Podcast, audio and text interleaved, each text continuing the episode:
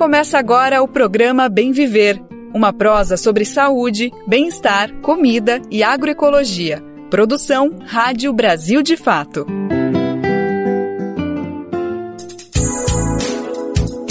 E hoje é quinta-feira, dia 4 de janeiro de 2024, é o quarto dia do ano e é o quarto programa Bem Viver chegando com muita alegria, com muita satisfação em apresentar todos os assuntos importantes do nosso dia a dia, esse debate, essa prosa diária que a gente tem tanto orgulho de proporcionar para o Brasil inteiro.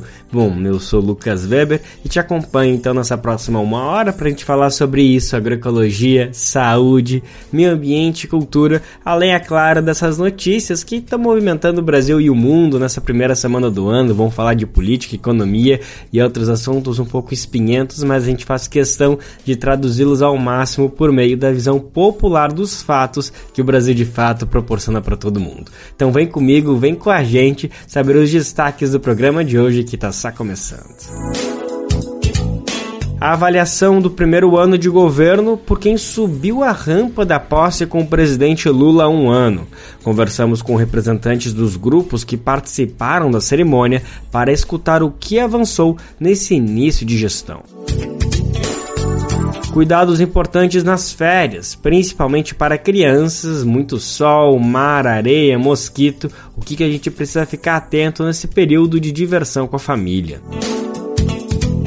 E no final do programa, é planta ou é bicho? Vamos conhecer receitas com peixinho, uma punk, planta alimentícia não convencional.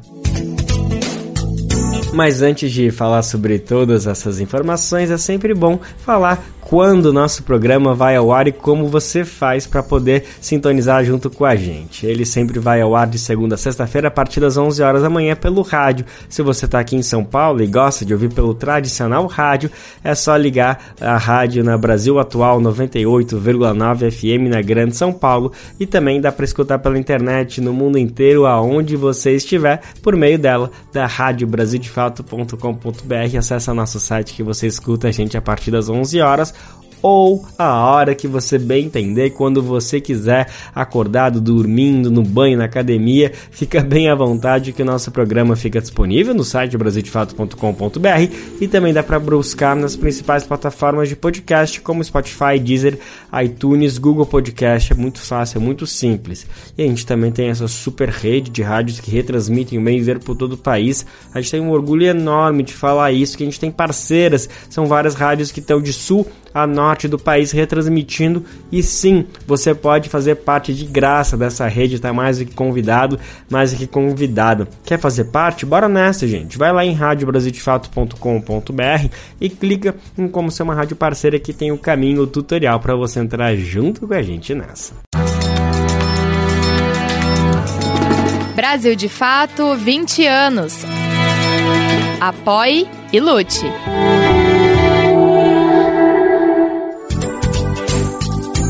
Bom, para começar o programa de hoje, a gente queria retomar uma cena emblemática, um momento histórico do país que aconteceu há pouco mais de um ano. Para ser bem preciso, há um ano e três dias. No primeiro dia de janeiro de 2023, durante a posse do terceiro mandato do presidente Luiz Inácio Lula da Silva, na subida na rampa do Palácio do Planalto, aconteceu algo inédito participaram dessa cerimônia da entrega da faixa presidencial um grupo de pessoas que representa o povo brasileiro, a nossa gente, nós. Todo mundo lembra dessa cena, né?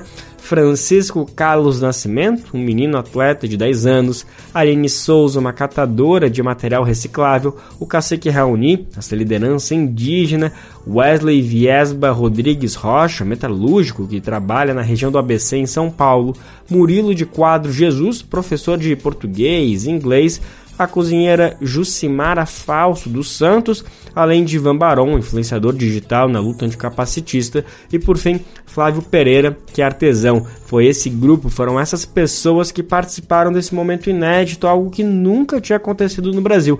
Afinal, normalmente, essa troca de faixas, como é conhecido, historicamente acontece quando o ex-presidente passa a faixa para quem está assumindo o cargo. Mas como todo mundo se lembra, essa pessoa que deveria passar a faixa não estava do Brasil, estava meio escondida lá pelos Estados Unidos, então a atual gestão fez essa proposta inédita. Bom, passado um ano, o quanto essa foto, esse momento histórico ainda representa o governo Lula 3. De fato, essa inclusão representa, representou os primeiros meses de mandato? O que, que falta? Para fazer esse balanço com propriedade, a nossa repórter Cristiane Sampaio conversou com lideranças desses grupos que foram devidamente representados na cerimônia um ano atrás. A gente vai conferir agora essa análise e quem conta pra gente é a nossa repórter Thalita Pires. Quando tomou posse para cumprir o terceiro mandato, o presidente Lula convidou para a subida à rampa do Palácio do Planalto representantes de oito segmentos civis.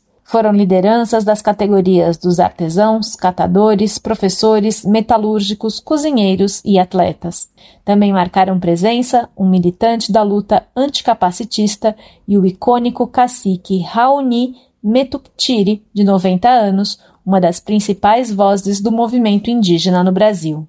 Passado exatamente um ano após a cena que marcou a história do país, o Brasil de Fato buscou ouvir nomes de alguns desses grupos. A reportagem perguntou como eles avaliam o desempenho da gestão petista até aqui, considerando aspectos como avanços, gargalos e também eventuais retrocessos. Ativista histórico da pauta das pessoas com deficiência, Rubens Linhares acompanhou com atenção os passos da administração federal nesse primeiro ano de gestão. Para ele, em 2023, passou a haver uma perspectiva de avanço nas políticas de inclusão, consideradas prioridade na área. Porque a gente já vê na questão da educação inclusiva, do Ministério da Educação, na questão da avaliação biopsicossocial, que já está fazendo estudos, na questão da política do, de, de cuidados, que também está tendo debate, na questão do plano Viver Sem Limite 2. Então, quer dizer, tudo isso já é um pacote, já é um pacote que abre um horizonte de uma nova era, de um novo tempo para as pessoas com deficiência. A CONAC, Coordenação Nacional de Articulação das Comunidades Negras Rurais Quilombolas, também avalia que o governo deu passos positivos. A entidade lembra de medidas como a instituição do programa Aquilomba Brasil, feito em março. A política é coordenada pelo Ministério da Igualdade Racial, que foi recriado por Lula em janeiro. O objetivo é promover medidas intersetoriais que favoreçam os direitos dessa parte da população. Bico Rodrigues, coordenador da CONAC, conta que o segmento vem pedindo a revisão de normas que burocratizam o processo de regularização de terras quilombolas. Até agora, segundo ele, não houve sucesso. Entendemos que o momento foi um orçamento deixado pelo, pela gestão passada, mas que a gente precisa avançar nesses processos que são processos que não demandam de recurso, né? mas sim de vontade política de se fazer. A Coalizão Negra por Direitos acrescenta alguns aspectos que considera positivos na avaliação do primeiro ano da gestão Lula. A volta do Ministério da Igualdade Racial, fundado pelo petista em 2003 e extinto em 2016 por Michel Temer, é um exemplo. No entanto, a entidade analisa que falta transparência na pasta, como reforma a historiadora e consultora Vânia Santana, que integra a coalizão. Ela afirma que o orçamento tem sido apontado como um problema grande do Ministério, mas lembra que o assunto nunca foi publicamente ressaltado. Santana também reclama do fato de o governo não ter procurado o movimento na época da campanha pela indicação de uma mulher negra ao STF, o Supremo Tribunal Federal.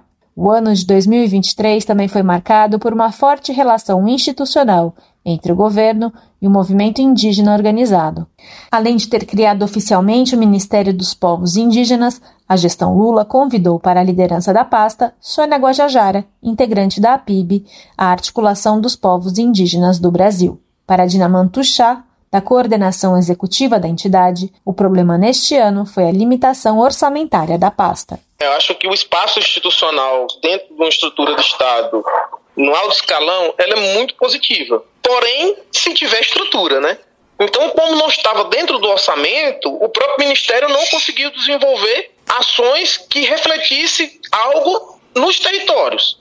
Esse primeiro ano, o que nós enxergamos foi um Ministério de articulação de mobilização dentro da estrutura do Estado, mas não de implementação. Nós não vimos ações é, é, realizadas pelo Ministério né, nem em parceria com os outros ministérios dentro das terras indígenas. Mas ainda não é um ministério que conseguiu efetivar políticas públicas. O Brasil de Fato também procurou representantes dos catadores que atuam na área da reciclagem. O segmento menciona a recriação do antigo programa Procatador, extinto pelo governo Bolsonaro, como ponto alto das medidas do terceiro mandato de Lula. A categoria também cita a instituição do programa Diogo Santana Procatadoras e Catadores para a Reciclagem Popular.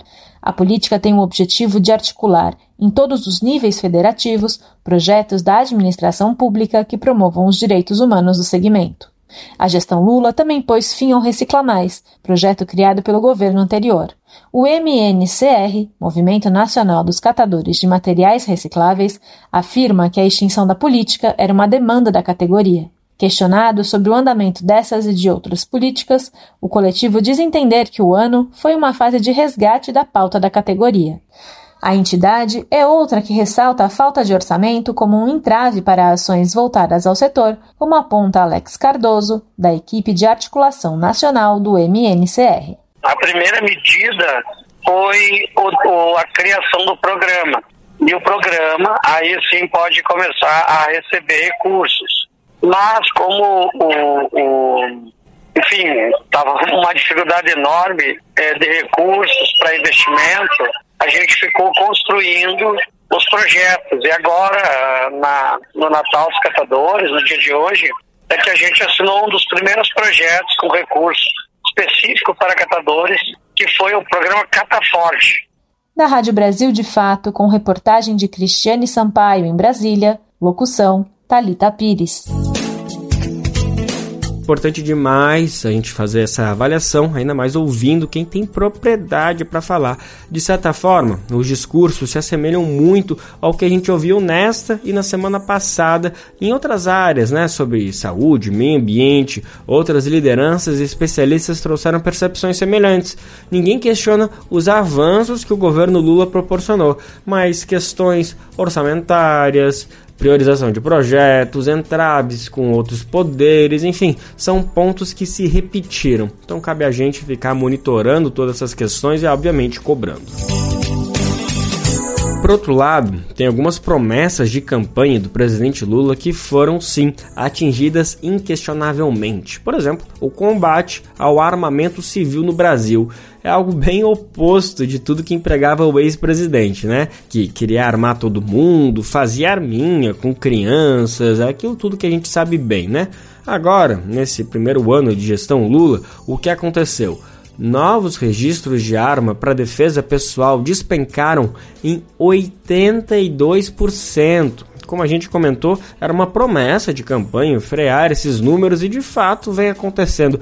Vamos saber como isso aconteceu, a que se deve, entender com mais precisão o quanto significa esse número? O número de novos registros de armas de fogo para uso pessoal no Brasil em 2023 foi o menor desde 2004. Os dados são do Sistema Nacional de Armas da Polícia Federal, responsável pelo controle dos armamentos em todo o país. Segundo a plataforma, foram 20.822 novos cadastros no ano passado, uma queda de 82% em relação ao ano anterior, o último da gestão de Jair Bolsonaro. Além disso, de acordo com a PF, 75% dos novos pedidos de porte que permite a pessoa circular com a arma foram negados. Os dados foram divulgados pelo portal G1 e mostram que a queda no número de novos registros ocorreu em paralelo à edição de regras mais rigorosas para a compra de armas. Essas medidas foram implementadas pelo governo Lula no ano passado, revertendo a tendência dos quatro anos do governo Bolsonaro. Na gestão anterior, por outro lado, foram editadas várias medidas para facilitar a compra e venda de armas de fogo em todo o país. Em julho de 2023, o governo Lula editou um decreto que reduziu o número de armas e munições que podem ser adquiridas por civis para defesa pessoal.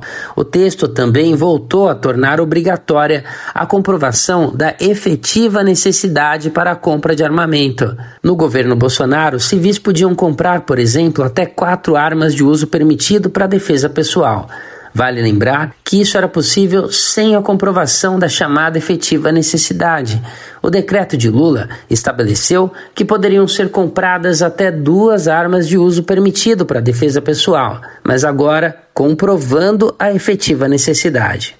Em entrevista ao G1, o chefe da Divisão Nacional de Controle de Armas da PF, o delegado Humberto Brandão, disse que todo o processo se tornou mais rígido. Segundo as palavras dele, não basta uma alegação abstrata de que a pessoa tenha necessidade.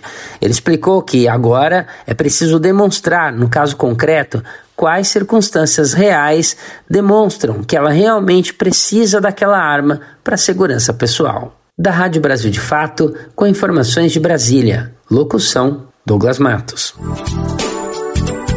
Enquanto isso, por outro lado, aqui no estado de São Paulo, olha só, o governo cortou ao menos 37 milhões de reais do programa de câmeras corporais usada nas fardas de polícia militar. O projeto teve início em 2021 e para 2023 a previsão inicial era que fossem investidos 152 milhões no sistema que monitora em tempo real o trabalho dos PMs. Mas foram editados ao longo do ano passado quatro decretos pelo governador Tarcísio de Freitas, reduzindo o valor que seria gasto nas câmeras e transferindo dinheiro para outras despesas. Olha só, o último desses decretos foi publicado há menos de um mês, em 9 de dezembro, e repassou cerca de 2,5 milhões de reais de câmeras corporais para ações como atendimento em saúde de policiais militares, o que obviamente é super importante. A questão é porque fragilizar é algo que vem sendo considerado muito importante, algo com muita eficácia. Além disso, tem essa outra informação aqui, olha. Em paralelo, o estado de São Paulo não trouxe bons números sobre a violência no ano passado. As mortes causadas por policiais militares em serviço voltaram a subir.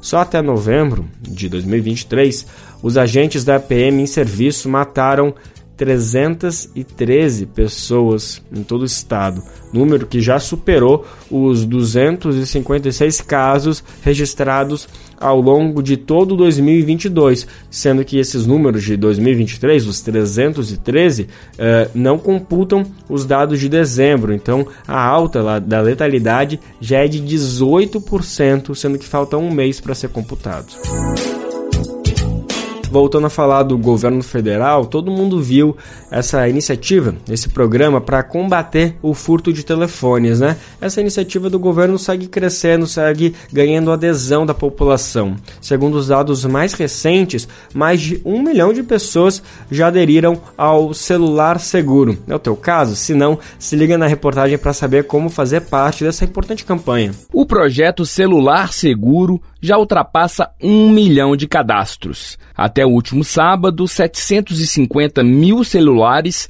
foram registrados pelo site e aplicativo da ferramenta criada pelo governo federal. O projeto já recebeu 7 mil alertas de perda, roubo ou furto de aparelhos. Lançado há menos de duas semanas, o celular seguro permite que vítimas de furto ou roubo bloqueiem os aparelhos e os aplicativos de forma simples. Com isso, empresas de telefonia, bancos e aplicativos que aderirem ao projeto serão informados para que seja feito o bloqueio imediato de contas e aplicativos dos usuários. Para fazer o bloqueio, os celulares precisam estar vinculados ao CPF do titular da linha. Cada pessoa pode indicar outras de confiança para bloquear os aparelhos no caso de roubo do celular. A vítima ainda pode fazer o bloqueio do aparelho pelo computador. Contudo, não há opção de bloqueio temporário. Caso o aparelho seja recuperado, o próprio usuário terá que entrar em contato com as operadoras para reativar seu acesso. O Ministério da Justiça, responsável pela plataforma, também alerta para fake news que circula sobre o serviço. A pasta afirma que o governo não acessa nenhum dado que esteja no telefone do usuário e que segue a Lei Geral de Proteção de Dados.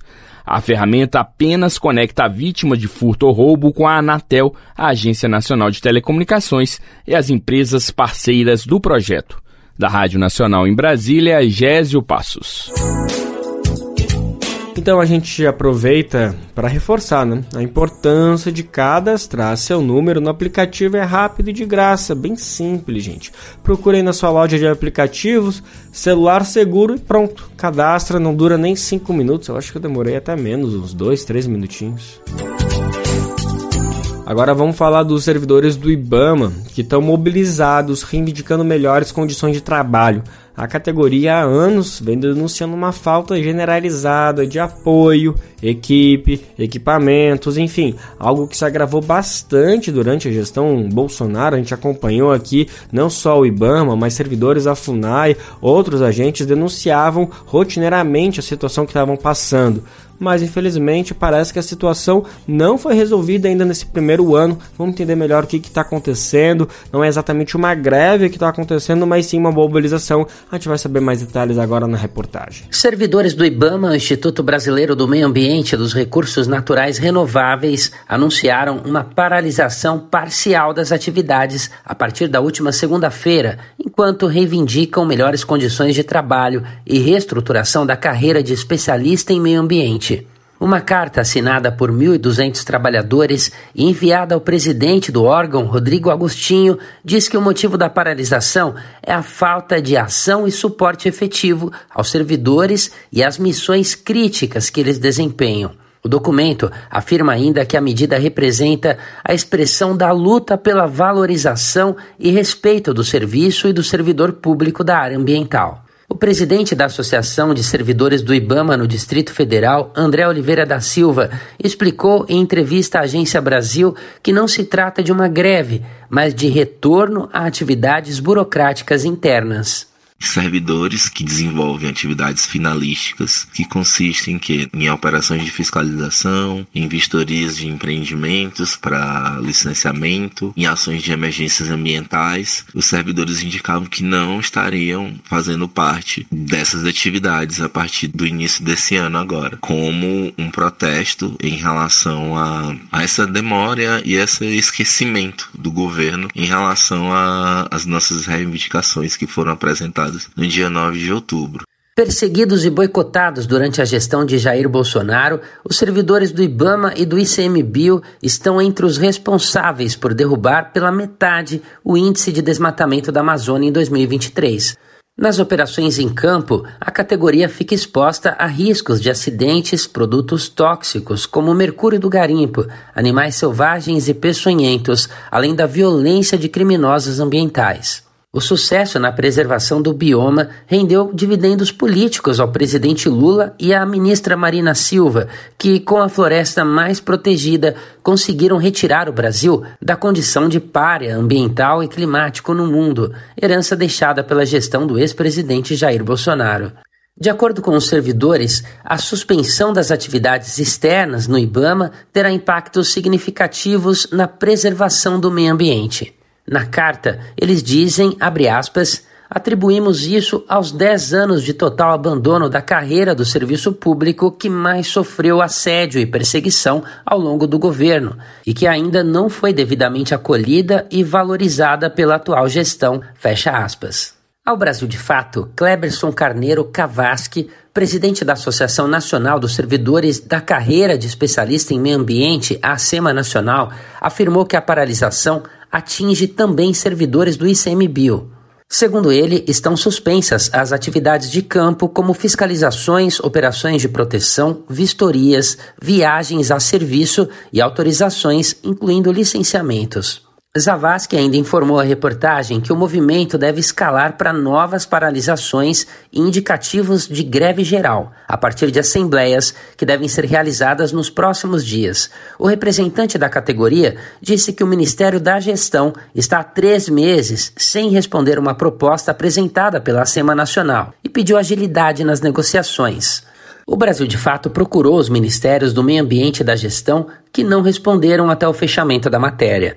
A proposta enviada em outubro ao governo federal prevê a modernização do Plano Especial de Cargos do Ministério do Meio Ambiente e do IBAMA. A categoria afirma que o objetivo das mudanças, entre outras coisas, é suprir as demandas dos órgãos por pessoal especializado e proporcionar aos servidores remunerações justas conforme parâmetros aplicáveis ao conjunto das carreiras da administração pública federal.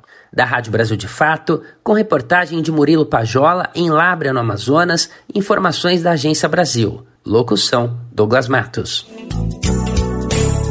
Vamos falar então de saúde e cuidados importantes, principalmente para crianças nesse período de férias. Janeiro é aquele mês gostoso que muita gente está de folga, a começar pelos pequenos que estão no recesso escolar. Então, muita gente só vai voltar até a aula quando? Lá em fevereiro, em março, saudade dessa época, né?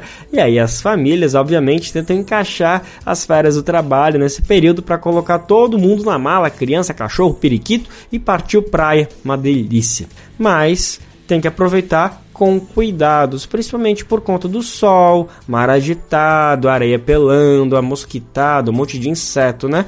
Não é pouca coisa. A boa notícia é que para ter cuidado com tudo isso, sem grandes esforços ou gastos, Sim, é possível, é só seguir algumas dicas. Então, para relembrar como conseguir ter acesso a todos esses cuidados sem ter muitas preocupações, o nosso repórter José Eduardo Bernardes conversou com a médica dermatologista Michelle Cross. Ela passou algumas dicas de ouro que vale muito a pena anotar. A gente vai escutar agora esse papo que os dois tiveram. Olá, estamos aqui hoje com a médica dermatologista Michelle Cross. Michele, muito obrigado pela tua participação aqui com a gente hoje, viu? Eu agradeço aí o convite e uma satisfação aí conversar com os teus espectadores aí. Obrigado, Michele. É, hoje nós vamos falar um pouco sobre o cuidado que a gente tem que ter com as crianças durante o verão. É uma época do ano um pouco diferente, muito calor, muita exposição ao sol. As crianças às vezes estão de férias, então estão ali brincando durante todo o dia na praia ou nas cidades, né? É, queria começar perguntando para você sobre a alimentação. Existe uma alimentação adequada para esse tipo de temperatura, esse período do ano? O ideal é a gente ter uma alimentação rica em frutas, bastante verduras, né? Pra, porque eles vão ajudar na hidratação do corpo como um todo, né? Não só para a pele. A consequência final na pele é excelente, mas é importantíssimo a gente privilegiar a alimentação com frutas, frutas da estação, né? Uma hidratação, sucos de frutas, de preferência e natural, evitar os industrializados, evitar os embutidos, porque a gente sabe que o conservar os alimentos nessa época do ano, com muito calor, pode uh, predispor aí a um cuidado inadequado dos alimentos, né, uma conservação inadequada dos alimentos, que vai proporcionar aí quadros de gastroenterite, que por sua vez vão ocasionar quadros de vômitos, diarreia e desidratação muito fácil. E a gente sabe que as crianças são um público mais propenso a esses quadros de desidratação, né? Pior mais ainda na, nessa época do ano com o calor excessivo, né? E a gente está vendo aí que o calor ele não tá aquilo que a gente costuma ver todos os anos, né? Tá muito mais intenso, né? Nosso organismo não está acostumado com isso, com essas altas temperaturas, né? Com certeza. É, inclusive, em outros, outras regiões é, do planeta, é, o sol ele causa mortes, enfim, é, é um uhum. cuidado a mais de se redobrar nesse período. É, você falou aí sobre ultraprocessados, né? É natural que as crianças, durante esse período, fiquem com uma alimentação um pouco mais folgada. É, quem está viajando vai para um restaurante, vai comer frituras também.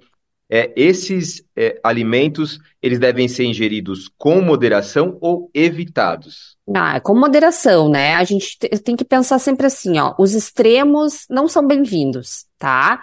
Então, o corte total, zerar esse tipo de alimentação não é saudável, né? É bom ter aquele momento, tu tá na casa, às vezes, na casa da avó, na casa do vô, que vão te liberar uma comidinha aí mais com fritura, mais uh, bolachinha recheada, né? Então, acho que não, não, não precisa zerar, evitar totalmente, né? Ingerir com moderação é o mais adequado. Sempre procurar o equilíbrio, né? Uh, em tudo na vida né? Sim. E mais ainda na nossa alimentação, né? Procurar o equilíbrio. Não precisa ficar totalmente sem esse tipo de alimentação, né? Mas uh, sem exagerar, evitar o exagero. É, tem essas refeições também que são feitas fora de casa. Há um cuidado também que deve se tomar com o preparo desses alimentos. Você falou no começo da, da, do nosso programa aqui, do nosso quadro, sobre como esses alimentos mal condicionados é, podem é, gerar problemas, né? É, o que fazer nessas refeições fora de casa? De repente, adotar outras estratégias, evitar esses alimentos que são mais perigosos no seu preparo? Sim, com certeza. Sempre se assegurar do local onde tu tá comendo, né? Uh, locais mais confiáveis, né? Eu adoro comer frutos do mar, mas a gente tem que evitar aqueles convites na beira da praia, né? A gente não tem ideia quanto tempo aquilo tá dentro de uma caixa de isopor, se está sendo bem conservado, né? Volta e meia nos oferecem. Uh, aqui no Rio Grande do Sul, onde eu moro, tem muita coisa de oferecer na beira da praia pastel, pastel de camarão, pastel de bacalhau. A gente não sabe como isso foi processado e como como está sendo conservado ali na beira da praia, né? Então, nesse caso, eu sugiro evitar. Se puder, evite. Nos oferecem também muito sanduíche natural, né? Vindo naquelas caixinhas de isopor. A gente não sabe o quanto tempo a pessoa tá lá caminhando de um lado para o outro na beira da praia e te oferecendo, né? Uh, então, nesse caso, eu sugiro evitar, tá? Onde a gente não tem como afirmar com certeza como foi conservado, né, esse tipo de alimento. É, vamos agora então para a questão da hidratação. É, é, importante sempre beber água, independente é, da temperatura, independente do período é, do ano, né? Tem é, quantidades exatas para que cada criança, adultos bebam ali de água por dia. É, mas isso no verão tem que ser intensificado. Como é que funciona a hidratação uhum. nesse período, Michele? Olha, a gente tem que uh, uma, um fator aí, um, um, sinal que nos indica aí que está faltando água é a sede. Sentiu sede é porque está num, num, processo inicial aí de desidratação, tá? Então a gente tem que beber água. Procurar ultrapassar esse, esse ponto, né? Que não, não espera sentir sede para ingerir água. Então, uh, tu tá caminhando ali na beira da praia, tá jogando aí, fazendo algum esporte ao ar livre, né? Jogando teu frescobol, jogando teu futebol, teu vôlei. Procura aí dar pausas aí a cada 30 minutos e ingerir um pouquinho de água para uh, manter essa hidratação e evitar esses casos aí extremos. É sobre a exposição ao sol. É, também, como falamos, é normal que as crianças estejam mais expostas ao sol durante esse período. É, protetor solar, qual fator? Deve-se usar há quanto tempo? Como é que funciona isso, Michelle? Bom, o que, que a gente orienta sempre? Até os seis meses de idade, os bebês recém-nascidos, evitar o uso de protetor solar e evitar a exposição solar, tá? A gente não tem estudos, não tem nada na literatura médica uh, que resguarde a saúde das crianças com o uso de protetor solar antes dos seis meses de idade. A partir dos seis meses, então, uh, reforçar o uso do protetor solar, mas a gente precisa utilizar uh, roupas de manga comprida, preferencialmente com proteção ultravioleta, usar chapéu ou gorrinho que proteja pra, a partezinha da nuca, uh, usar o, o protetor solar preferencialmente com o fator de proteção solar acima de 30, tá?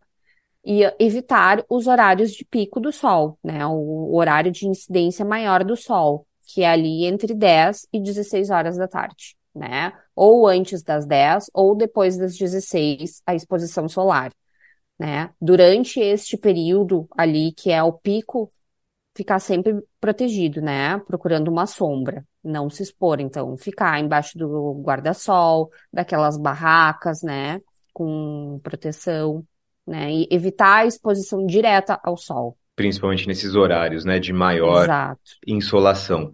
É, você falou sobre essas camisas protetoras é, contra raios violeta, né? É, qual que é a ideal? Tem manga curta, tem manga longa, aí vai depender da idade, do fator de exposição à pele, do tempo, como é que funciona isso? Na verdade, não. A gente tem nessas lojas específicas, ou até mesmo na, em lojas de roupas para criança, tem essas roupas com proteção ultravioleta de várias opções, assim, né? Aí vai do gosto da mãe, mas tem manga curta, tem manga comprida, claro que as crianças menores a gente prefere que usem de manga comprida, né? Mas uh, não existe uma regra geral. Se não a criança está usando um de manga curta e a mãe uh, procurar usar o protetor solar na região que está exposta ao sol sem a manga, não há problema algum, sabe? Pode ser utilizado também. Tem uma outra dúvida que acho que muita gente tem, é sobre é, o uso do protetor solar e quem está na praia, que aí entra no mar, vai lá fazer um banho de mar, é, tem que passar o protetor solar toda vez que sair da água de novo, né? Sim, o ideal, toda vez que a gente. Ó, eu estando na beira da praia, ou na beira da piscina, ou não entrei na piscina, não entrei no mar, a cada duas horas o ideal é fazer a reaplicação do protetor solar. Entrei no mar, fui tomar meu banho de mar, fui tomar o banho de piscina, reaplica o protetor solar assim que sair. Tá transpirando demais, uma sudorese excessiva, reaplica o protetor solar, tá? Uh, com certeza tu vai estar tá mais protegido e evitar a queimadura, né? E lembrar, né? Eu acho importante aqui eu, eu colocar para os teus espectadores que o uso de protetor solar não é passaporte para o sol, tá? Não quer dizer que porque eu estou de protetor solar eu posso ficar. A gente costuma falar muito aqui no sul, lagartear no sol, tá? Não é porque eu tô com protetor solar que eu posso ficar lagarteando no sol, ficar lá sentado tomando banho de sol. Não, não é, tá? O ideal é tu fazer a tua atividade, né? Aproveitar a tua praia, mas não ficar tomando banho de sol. Só porque eu tô com protetor solar não, não quer dizer que eu posso ficar uma exposição excessiva. Michele, é, em casos de insolação, que acontecem muito, né? É, o que fazer? Como proceder? Como é que os pais devem proceder com essa criança que tomou um pouco mais de sol e está ali sentindo os efeitos dessa temperatura mais alta? A hidratação é o principal, né? A criança que é menorzinha e ainda está mamando no peito, uma, uh, pode deixar mamar assim, livre demanda oferecer água, oferecer uh, frutas refrescantes, né, isotônicos para as crianças, né, o próprio Gatorade, ou se for querer alguma coisa mais comercial, tem Pedialite, ou uh, Hidrafix, que são soros de reidratação oral. Isso é o principal. Claro, criança teve uma queimadura excessiva, a gente sabe que arde muito, né? Uh, gera uma ardência excessiva, então hidratar a pele, cremes hidratantes, existem uma série de cremes calmantes. No caso da criança uh, ter sinais mais importantes, o que seriam isso? Uh, uma sensação, náusea, vômitos, diarreias, aí tem que procurar um pronto atendimento, né?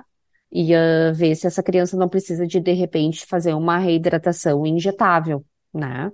Uhum. Então, Existem pontos aí escalonados que a gente observa. A criança tem um quadro mais sistêmico, tá com um quadro mais hipotônico, mais caidinha, não tá aceitando a hidratação, não tá aceitando a alimentação, aí procura o pronto atendimento, né? Pra gente chegar já no final desse quadro, Michele, é necessário algum cuidado alternativo à pele, mesmo sem a exposição ao sol?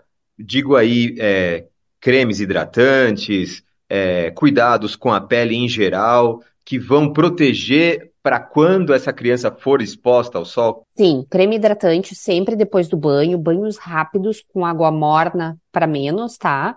Evitar banho com água muito quente e imediatamente após o banho, um creme hidratante, tá? Creme hidratante neutro, assim. Uh, o melhor é, é, sem muitos aromas, sem muitos cheiros, tá? Porque normalmente esses que têm muito cheirinho, eles acabam não hidratando. Eles acabam só dando um, um perfuminho no bebê ou na criança maior. Então, creme hidratante logo depois do banho. E eu acho importante a gente falar que nessa época do ano uh, tem bastante insetos, né? Picadas de insetos. Então, podem reforçar o uso de repelentes nessas crianças. Aí acaba que a gente vai estar tá evitando picadas de insetos, picadas de mosquitos e acaba evitando também a dengue, né, por consequência. Então, uh, uso de repelentes é importante, tá? E evitar passar o repelente na mãozinha das crianças, tá? Porque eles levam a mão muito à boca.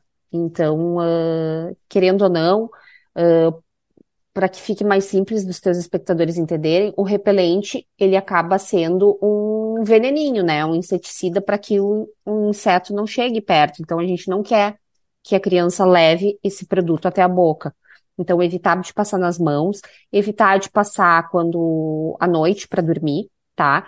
E uh, aonde a criança esteja com roupas. Então, a gente não coloca repelente e a roupa por cima. É só onde a pele está exposta que a gente aplica. Você falou, aproveitando a tua deixa, você falou sobre doenças, né? Você citou a dengue. Existem algumas outras doenças que são comuns é, do verão em crianças? Um, sim, existem, tá? A gente observa bastante esses quadros aí de gastroenterites, né? Que a gente vê bem em relação à alimentação, tá? Uh, quadros aí de queimaduras. Um ponto interessante que eu esqueci de falar que me veio agora, quando a gente estava falando de alimentação das crianças, é para as mães terem muito cuidado com o suco de frutas cítricas na beira da praia. Suquinho de laranja, suquinho de limão, tá? Porque a gente sabe que uh, essas frutas, quando em contato com a pele e com a exposição solar, geram uma queimadura muito intensa. Elas são fototóxicas para nossa pele, tá? Fazem um tipo de doença que a gente chama de fitofotodermatite, tá? É uma queimadura muito intensa. E nessa época do ano é muito comum a gente ver nas crianças, tá? Fazem uma queimadura de segundo grau na pele, tá? Normalmente acidental, né? O, o suquinho derruba na pele, a mãe limpa, mas não limpa o suficiente e ainda fica resíduos desse suco cítrico na pele e em contato com o sol gera uma queimadura muito intensa na pele, tá? Pode gerar bolha e uh, manchas, enfim, do, no, com, das sequelas que a gente pode ver desse tipo de alteração. Mas voltando ali ao que tu estava falando, tu perguntou em relação às doenças, então a gente vê isso, gastroenterites, vê essas fitofotodermatites, que são essas queimaduras, uh, quadros virais, né, uh, que acabam exacerbando na pele, é bem comum, são exantemas que a gente vê, de vírus comuns mesmo, sabe? Vírus de garganta, de vias aéreas superiores, que a gente chama, acabam repercutindo na pele também. E nessa época do ano, as crianças também estão muito na beira da praia, tomando banho de mar. A gente vê queimaduras, né, por água viva, mãe d'água, é bem comum. Bom, que os pais estejam então alertas, mas que todo Atentos. mundo vá se divertir nesse verão. Obrigado, viu, Michele? Certo, um prazer aí conversar contigo e uh, qualquer coisa aí estou à disposição, agradeço o convite e sempre que precisarem para esclarecer as dúvidas aí dos espectadores, pode me chamar. Obrigado. A gente conversou então com a Michelle Cross, que é médica dermatologista. Mais que anotadas todas as dicas, como a especialista comentou, é importante demais esses cuidados para agora, que é momento de férias, tem muito sol, tá todo mundo na praia, vai hoje, vai amanhã, vai depois de amanhã na praia numa sequência, mas é óbvio que a gente tem que usar essas dicas o ano inteiro, né, gente? Não precisa ficar só esperando o, o verão, né, para usar protetor solar, pode ficar tranquilo que tá liberado o ano inteiro. Outra questão que vale a gente discutir aqui no programa é sobre esse recente anúncio do governo sobre uma mudança nas regras de fabricação de geladeiras. Ficou sabendo disso? Bom, o objetivo é reduzir o consumo de energia elétrica desses eletrodomésticos e também de freezers. Isso tudo para gerar mais economia para a gente, né? para a população, especialmente na conta de luz. A proposta prevê que os novos refrigeradores sejam, em média, 17% mais eficientes dos que já estão disponíveis no mercado. Mas tem gente, principalmente aí que por trás da indústria, nesse setor, que está dizendo que essa medida pode ser bacana, mas vai encarecer demais o produto, vai aumentar por uma faixa que talvez a população não tenha acesso. Bom, tem muitas questões para a gente entender, então vale a gente conferir agora essa reportagem para entender o que de fato está sendo discutido. Os fabricantes de refrigeradores domésticos estão preocupados com as novas regras do governo para a fabricação dos equipamentos. Em novembro de 2023, o Ministério de Minas e Energia publicou uma resolução para reduzir o consumo de energia elétrica de geladeiras e freezers domésticos, trazendo mais economia para os consumidores na conta de luz. A proposta prevê que os novos refrigeradores sejam, em média, 17% mais eficientes do que os já disponíveis no mercado. Para a Eletros, a Associação Nacional de Fabricantes de Produtos Eletroeletrônicos, isso vai trazer impacto sobre a oferta de refrigeradores e a acessibilidade pelo consumidor. A perspectiva, conforme a entidade, é de retirada gradativa de modelos do mercado, com redução das ofertas de 83% dos produtos até 2026, ano limite para que a indústria faça as adaptações. A Eletros também afirma que os fabricantes têm grandes preocupações com mudanças abruptas na política industrial do país e tem compartilhado com o governo sua posição para uma política social bem sucedida. O Ministério de Minas e Energia destaca que a norma não irá retirar nenhum equipamento de circulação até 2026 e dos 25 modelos de geladeiras de uma porta, 17 já atendem à norma publicada. Segundo o Ministério, foram feitas reuniões e consulta pública e os próprios fabricantes estimaram um aumento de 23% dos valores dos produtos, cerca de 350 reais para geladeiras mais simples. O governo ainda alerta que nenhum consumidor precisará trocar de refrigerador. As regras são apenas para fabricantes e importadores que devem produzir equipamentos mais econômicos. As mudanças vão ocorrer em etapas para que as geladeiras que gastam mais energia sejam retiradas gradativamente do mercado. A transição vai até 2028 para garantir a venda só de produtos mais econômicos. A projeção do governo é que até 2030, cerca de 5 milhões e 700 mil toneladas de gás carbônico vão deixar de ser emitidas por esses refrigeradores além de uma economia de energia elétrica de 11 terawatt-hora em seis anos, ou seja, o consumo anual de toda a região norte do país. Da Rádio Nacional em Brasília, Gésio Passos. Antes a gente estava falando de algumas promessas cumpridas e outras não tão cumpridas pelo governo Lula nesse primeiro ano, né? Olha só que notícia bacana. Um balanço do Ministério da Saúde indica que o programa Mais Médicos registrou um aumento de 105% no número de profissionais atuando só em 2023. Foram 28,2 mil vagas preenchidas em 82% do território nacional, o que significa que 86 milhões de brasileiros e brasileiras foram beneficiados, beneficiados pelo programa, isso segundo o governo. São mais de 744 novos municípios agora sim sendo atendidos por essa política pública. Além disso, os números mostram ainda que todos os 34 distritos sanitários indígenas foram integrados ao Mais Médicos. Demais essa notícia, muito importante saber disso, gente. O programa, classificado pelo governo federal como uma grande estratégia nacional para a formação de especialistas, tem uma expectativa que nos próximos anos cada equipe de saúde da família possa contar com um especialista. Atualmente, o país registra mais de 50 mil equipes de saúde da família e mais de 10 mil médicos da família e comunidade.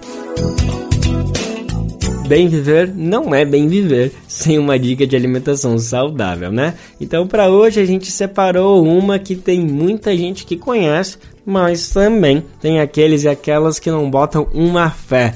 Para quem desacredita, se prepara que chegou o dia de se convencer do poder do peixinho. Estamos falando de uma punk, uma planta alimentícia não convencional, que significa aqueles verdes que a gente não encontra no mercado normalmente, né?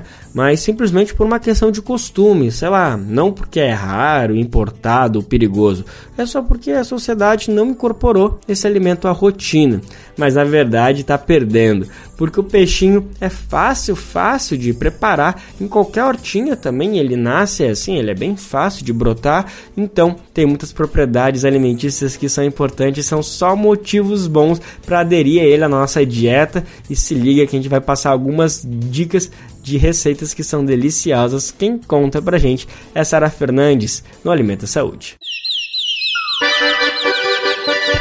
Aproxega, vivente. Comece agora o Alimento é Saúde.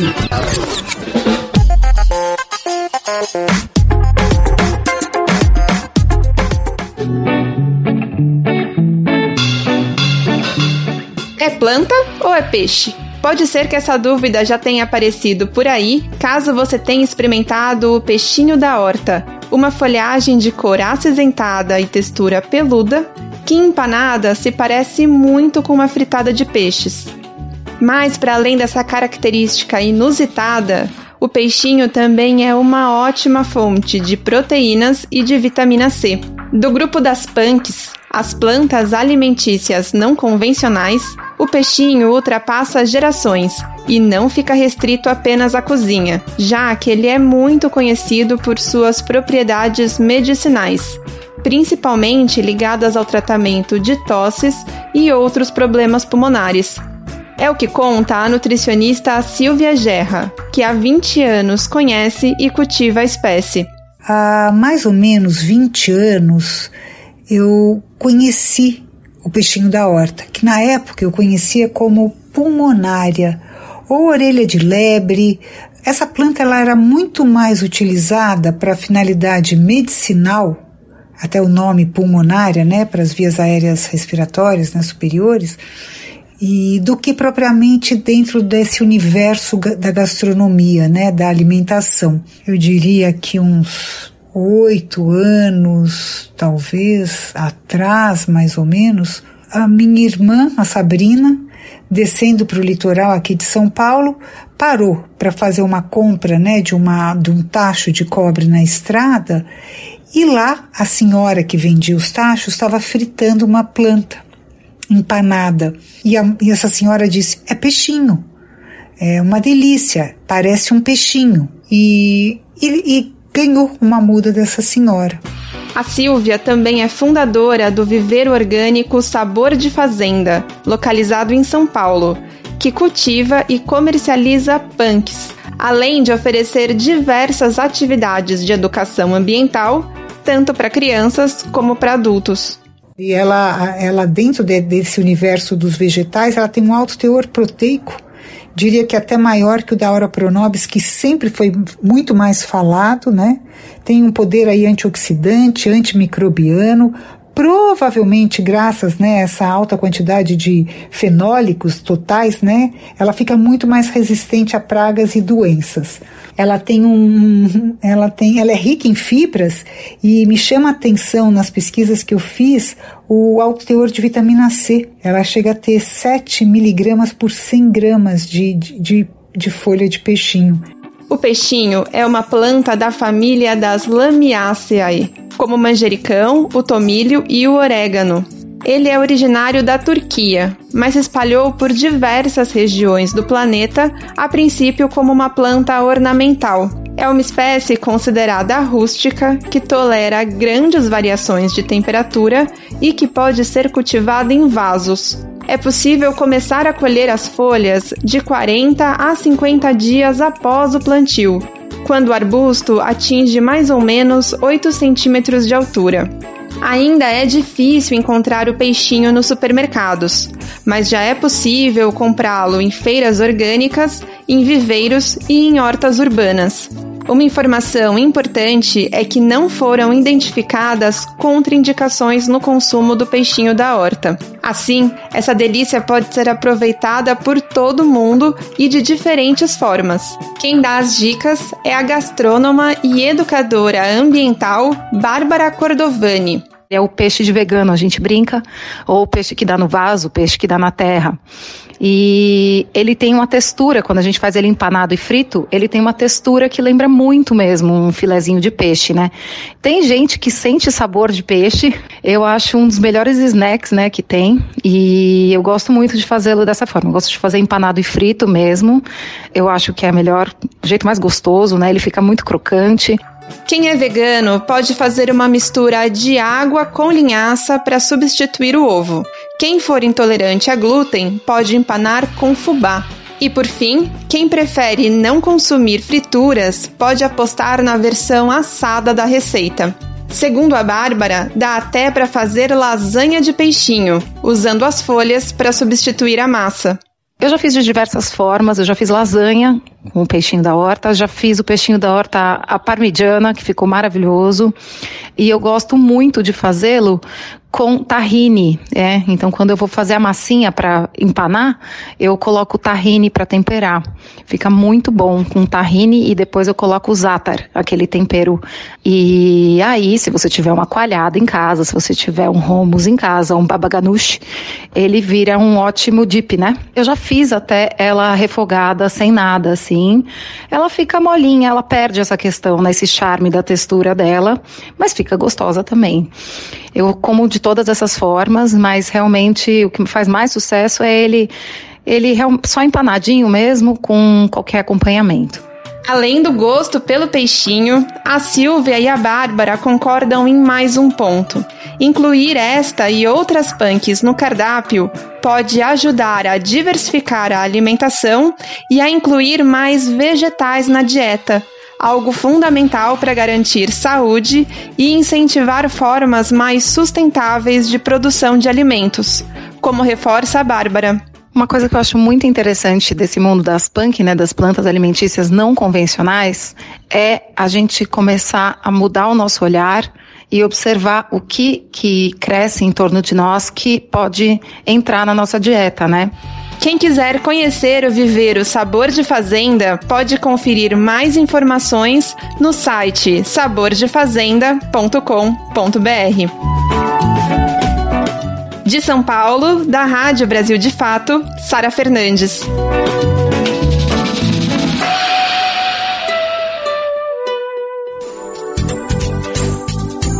Finalzinho de programa, a gente vai para Fortaleza, lá no Ceará, saber de uma exposição chamada Carolinas, que homenageia ela Carolina Maria de Jesus, uma das maiores escritoras deste país, autora de Quarto de Despejo, um best-seller traduzido para diversos idiomas no mundo inteiro.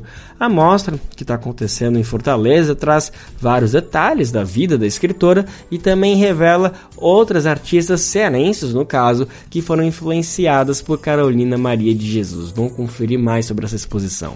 A exposição Carolinas está aberta à visitação na Caixa Cultural. É uma homenagem a Carolina Maria de Jesus, uma das mais relevantes artistas e escritoras do Brasil. A mostra conta com instalações, pinturas, obras visuais, poemas e manuscritos de artistas negras cearenses influenciadas por Carolina de Jesus. A curadora Nicole Machado explica quem foi a escritora. Carolina Maria de Jesus foi uma escritora e uma artista brasileira, uma intérprete do Brasil, porque ela fala muito da realidade brasileira. Ela nasceu em Sacramento, no interior de Minas Gerais. Ela morou no interior de São Paulo, também em Parelheiros, e viveu um tempo na favela do Canindé, em São Paulo. A mostra ela tem um, um ineditismo não só no conteúdo do material que a gente está trazendo, né? O diferencial, eu acho, que é trazer um pouco da Carolina numa, numa visão um pouco mais autocrítica, né? Uma Carolina fazendo uma autocrítica da própria obra, a Carolina por ela mesma, e não uma Carolina estereotipada, uma Carolina representada como uma autora de uma obra só. A exposição Carolinas vai até 4 de fevereiro. A curadora Nicole Machado dá mais detalhes da mostra e fala sobre a influência de Carolina de Jesus entre as escritoras. Carolina Maria de Jesus é um exemplo para várias mulheres, né? No caso aqui do Ceará, para diversos artistas cearenses, né? A exposição Carolinas ela traz um pouco do diálogo daquelas mulheres que deram sequência à sua obra ou que de alguma forma foram influenciadas tanto pela trajetória de vida quanto pelas obras da artista. A exposição ela tem alguns manuscritos, alguns diários, por exemplo, a gente traz o diário de Marta ou a Mulher Diabólica, que é um um, romance também da Carolina. A gente traz A Felizarda, tem um outro romance que foi publicado recentemente também pela editora Companhia das Letras, que é O Escravo, né, numa nova edição. Com acesso gratuito, a exposição Carolinas pode ser visitada de terça a sábado, de 10 horas da manhã às 8 horas da noite, e aos domingos e feriados, de 10 horas da manhã às 7 horas da noite. Da Rádio Universitária FM Fortaleza, Fernando Joselito, para a Rádio Nacional de Brasília. E com essa dica, a gente anuncia que o Bem Viver de hoje fica por aqui. Tamo de volta sim, ou com certeza, amanhã, quinta-feira, com mais uma edição inédita, fresquinha do nosso tão querido Bem Viver. Você pode conferir na Rádio Brasil Atual 98,9 FM na Grande São Paulo ou no site radiobrasildefato.com.br. O programa vai ao ar em diversas rádios pelo país e a lista completa de emissoras que retransmitem o Bem Viver você pode conferir no nosso site, na matéria de divulgação diária do programa. Aqui a gente aproveita para agradecer esses veículos por estarem com a gente. O Bem Viver também fica disponível como podcast no Spotify, Deezer, iTunes e Google Podcast. A apresentação e roteiro deste programa foi de Lucas Weber, edição e produção de Mariana Lemos, Daniel Lamir e Douglas Matos. Trabalhos técnicos de Lua Gatinone, Edson Oliveira e André Paroche. Coordenação de Rádio e TV Monize Ravena. Diretora de programas de áudio Camila Salmazo. Direção executiva Nina Fidelis. Apoio toda a equipe de jornalismo do Brasil de Fato. Você ouviu o programa Bem Viver, uma prosa sobre saúde, bem-estar, comida e agroecologia. Produção Rádio Brasil de Fato.